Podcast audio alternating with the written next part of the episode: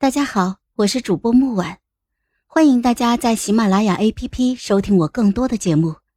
今天我们带来的故事叫《孤女为帝》第十集。我曾经是现代人，别人家父母口中的学霸，同学口中的内卷王。高三模拟考试前一天，因为用功过度，呃，猝死在了书桌上。一朝醒来，穿越成了宁国公府的嫡公子。刚来时，我还以为自己穿越成了男主，毕竟男频小说十个男主九个姓叶。就在我努力思索曾经看过的哪本小说男主叫叶之风时，窗外忽然传来了吓人的窃窃私语。我随便听了一耳朵，中心话题都是围绕着太子去世、嘉宁郡主被太子妃厌弃一事。这一消息。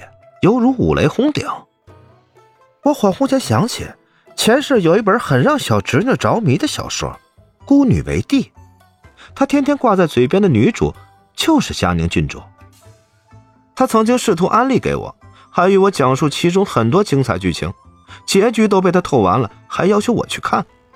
但我不爱看女频小说，最终也没去看。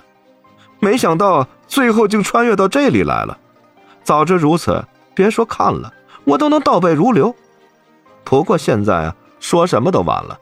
我不仅穿越到了女频小说里，还是一本无男主的女频小说，突然之间就感觉自己前途一片渺茫。但我内卷王绝不能服输，幸好原主是踩空磕了脑袋，我才有了百用不厌的老借口，失忆来蒙混过去。为了尽快适应这个古代社会，我再次发挥自己内卷的能力，没日没夜苦学。礼乐射御书数，君子六艺。六年过去，按照原主的年岁计算，如今我已十七岁了。祖父见我刻苦，有意带我入宫廷，也就是先在皇帝面前混个眼熟，有助于以后仕途。其实我这个年纪，在古代已经算是大龄青年了。祖父很早以前就想带我进宫觐见皇帝，但被我严词拒绝了，因为那时候我觉得自己学艺不精。怕到时候露了怯，辱没了我学霸之名。但如今我苦学六年，不说博学，也算是多识。再出去见人，总有几分底气。也正是这一次进宫，我见到了传说中的女主赵佳宁。因我祖父仍是支持顾太子正统一派，所以皇帝在拷问女主时，并未避讳我祖孙二人。当然，也是为了女主铺路。获得文臣之首宁国公府的支持，他坐在屏风之后，由皇帝亲自拷问：“何为荒政？”以荒政实有二句外名：一曰散吏，二曰博征，三曰缓刑，四曰持利，五曰舍敬，六曰去己，七曰省礼。八曰杀丧，九曰翻乐，十曰多婚，十有一曰锁鬼神，十有二曰除盗贼。他对答如流，坦然自若，字字清晰。在我耳中，他的声音仿佛九天争鸣，婉转悠扬。不知怎么回事，我竟想到了元稹的那句：“曾经沧海难为水，除去巫山不是云。”我穿越前生今世，我见过很多人很多事儿，但所有人和事儿都不及遇见你。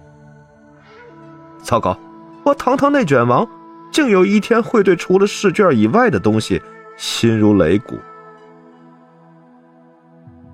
接着，他从屏风内走出，一静体闲，举止卓态。果然，古人诚不负我，女子十四五岁便可气质倾城。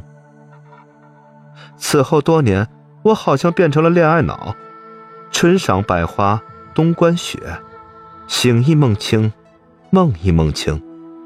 我会将他不小心丢失的帕子小心收藏，我会为他亲手制作木簪。后来，我努力回忆着前世小侄女给我讲过的剧情，只希望能够帮助到他。我努力习武，当上左卫领军。我跋山涉水千里，为他找寻传说中的老道士，求取符咒。他说不需要我的帮助，可不管他需要不需要，我都在这里等他需要。说我恋爱脑也罢，说我自我感动也罢，我只想等着他，等他坐拥天下，等他想起等在那里的我。终于，春雪消融，他站在紫薇城墙上，我从关门打马经过，我抬头，他说：“叶之风。”我需要你。好了，本集故事就到这儿，我们下集见，记得订阅和点赞哦。如果你有喜欢的故事，也欢迎在留言区告诉我们。